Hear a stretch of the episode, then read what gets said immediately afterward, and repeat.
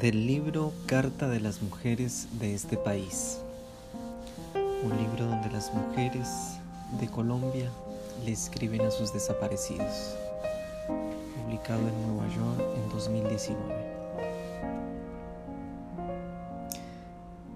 Carta que sueña con un caballo.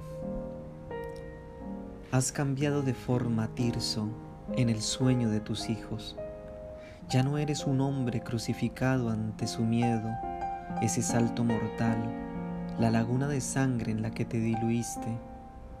En esta mañana nublada como aquella, hubieses deseado que no te vieran tus pequeños recoger los panes de la humillación. ¿Qué error piensas, si es que piensas, fue llevarlos a caminar por aquella calle que ahora evitan transitar? Cientos de veces se despertaron salpicados de gritos en las pesadillas. Esta tarde nublada, si es que hay nubes donde estás, no te martirices. A su sueño ahora desciendes en forma de caballo desde una colina de pastos verdes y frescos. Te acercas a tus hijos lentamente, haces inolvidable lo breve Dejas que deslicen con timidez las manos sobre tu cuello espléndido y caliente.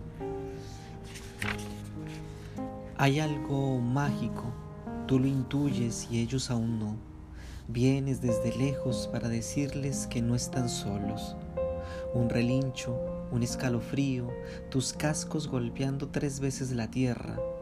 No tienes otro lenguaje que el de los sueños con el viento desordenando tu crin, con el negro profundo de tus ojos, con las pestañas largas y maravillosas, les pides perdón por aquella mañana en que la lluvia se tiñó con su padre. No sufras, amigo, si es que hay angustia en este sueño de tus hijos. Tú no los llevaste a aquella cita, tú no los metiste a esta carta, fueron tus hijos los que te tomaron de la mano y te entregaron al viaje. Cumple tu historia colombiana, ven trotando manso y humilde, danos tu dolor y tu belleza. Freddy Yeset, Buenos Aires, Argentina.